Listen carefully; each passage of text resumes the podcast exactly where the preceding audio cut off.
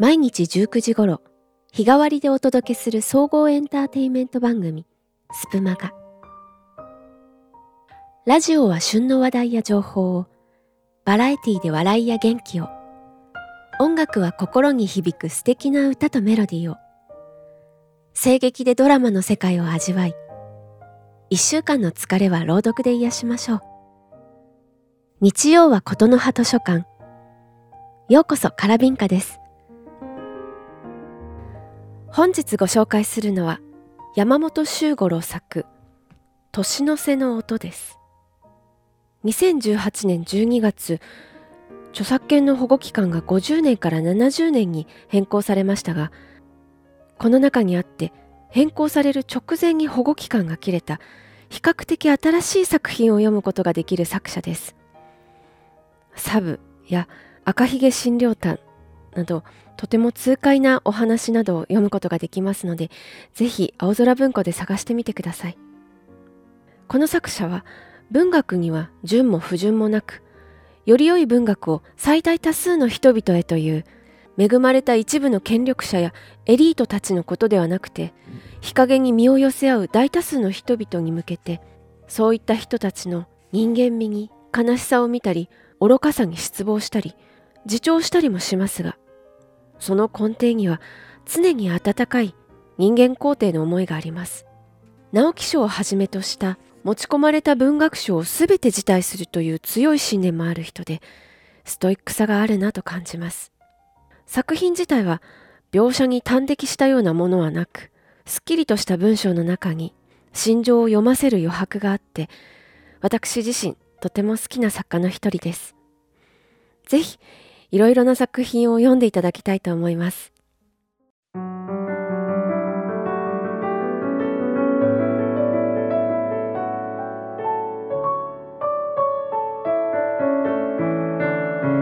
スプマ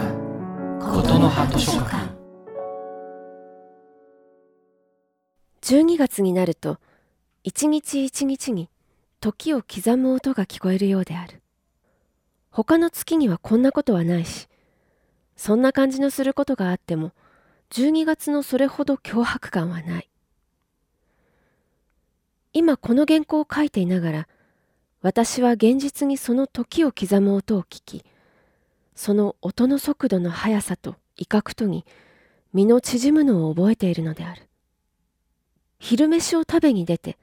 市電で仕事場へ帰る途中、私の前へ若い人妻が立った。背中に赤子を背負い、5歳くらいの女の子を連れている。人妻は26か7。色の冷めた赤いセーターに、ネズミ色の羅車のスカート。ウェーブの伸びた髪毛が乱れて、細表の青ざめた顔はこわばり、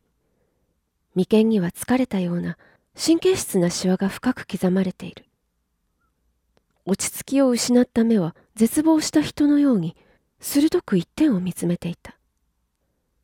女の子は片手で母親のスカートにつかまり、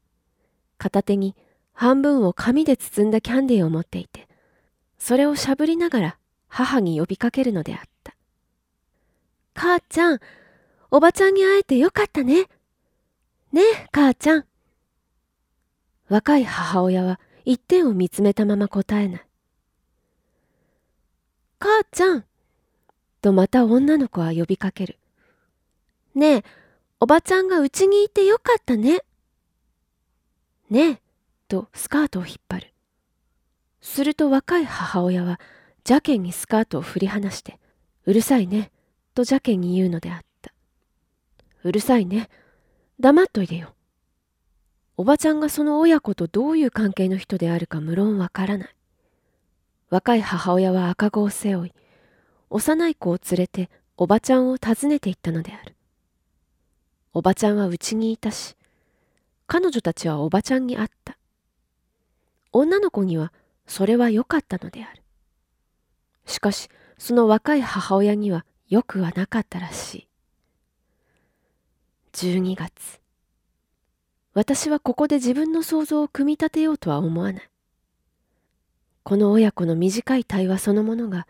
疑問の余地のないほどあからさまに事情を語っているのであって、しかも12月であるということは、こちらにとって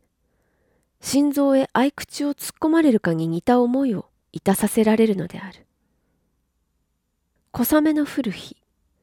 やはり昼飯に出た時のことであるが、野毛という町の裏を四十絡みの男性が年猫番店で赤子をおぶって傘もささずに歩いていた。私は傘をさしており、昼飯を食べるに足りる程度の懐中もあった。その男性は武将髭が伸び、頭髪も百日かずらのように伸び、そして白茶けたようなむくんだ顔で、どこを見るともなくぼんやりと前方を見守りながら、何も目的のないことを証明するような足取りで、雨の中をゆっくり歩いていくのである。それほどの振りではないが、雨の降っていることも気づかないほど何か思いあぐねているのだろうか。年配から察すると背中の子の他に一人や二人の子があるであろう。妻の病気。それとも妻が稼いでいるのか、などという想像をいささかも要しないほど、赤子を背負って雨の中を歩いてゆくその男の姿は、人間生活の脆さと儚さを語っているようであった。街を行くと大売り出し、棚ざらい、残品サービスセール、全店半額などという旗やビラが軒並みに掲げられ、スピーカーや店員たちの客を誘惑しようとする声が噛みついてくる。時を刻む秒読みのような音であり、色であり、文字であって、人は最後の列車に乗り損なうのではないかというようなせかせかした不安定な気分にとらわれるのである。こういう街の中を一人の紳士が子犬を連れて歩いていた。ボロボロになった古洋服の上着にボタンがないものだから縄の帯を締め、半ば避けて布地のひらひらするズボンに草履を履いている。ズボンの裂け目からは赤だらけの毛ねが見えるし、襟首なども赤でどす黒く、それで髪毛だけは刈りたてで油が光っている。これらの紳士社会では、10円玉1個で挑発する専門家がいるそうであるが、この紳士も正月用に挑発したものであろう。彼は師走の町の切迫した景色を横目に眺めながら、腕組みをして悠々と歩いていく。その歩みは、彼が時を刻む音の県外にいることを呆然と示すものであり、大晦日なんぞクソくらえという息の表れであった。子犬はその主人の足に引き添って歩きながら、愛のこもった熱心な目で主人を見上げ、またちょこちょこと歩き、そして熱心な愛のこもった目で主人を見上げ、時たま主人が見下ろすと、まるでお互いの愛を確かめ得たかのように尻尾を力いっぱい振り、主人はまた悠然と歩いてゆくのであった。血眼になって活動する師走の町にあって、この紳士がどうしてこのように超然としていることができるか、などということを言おうとは思わない。私はただ羨望のため息を漏らしながら、この誇り高き紳士とその愛によって結ばれた子犬との後をかなり長い間ついていった、ということを告白するだけである。今仕事部屋の外で宣伝カーなるものがわめいている。いよいよ押し詰まってまいりました。私は何のためともなくぞっとし、机の前で身を縮める。私は赤子を背負って雨に濡れながら行く男であり、おばちゃんはうちに行って会うことはできたけれど、目的は果たされずに子を連れて虚しく帰る若妻に似ているのである。これをもし部分曲筆だなどという人があったら、その人こそ年末の秒読みを感ずることのない幸福な、しかし恵まれざる楽天家というほかはないでしょう。そういう人たちはすでにもうめでたいので、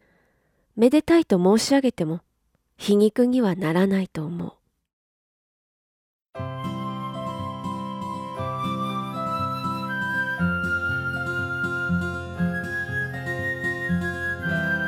スプマガ子供派図書館いかがでしたか？年の瀬の気ぜわしさ忙しさ落ち着かなさの中に身を置きながらも人の様子にドラマを感じてそっと観察してしまう。創作かもしれませんが、作者の視点をわかるなと共感しながら読んでみました。こういった直接のことを目撃したわけではありませんがね。最近は年の瀬というものも感じにくくなってきたように思いますが、いかがでしょうか。多少の懐かしく感じる部分もある世界でした。ただ、どなた様も心穏やかな年の瀬と新しい年を迎えられますように。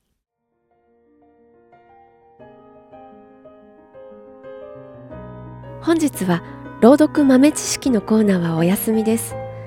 また次回をお楽しみに。ことの葉図書館。そろそろ閉館のお時間です。感想はぜひコメント欄にお寄せください。ツイッターでのシェアも大歓迎です。明日からも楽しいコンテンツが更新されるスプマガを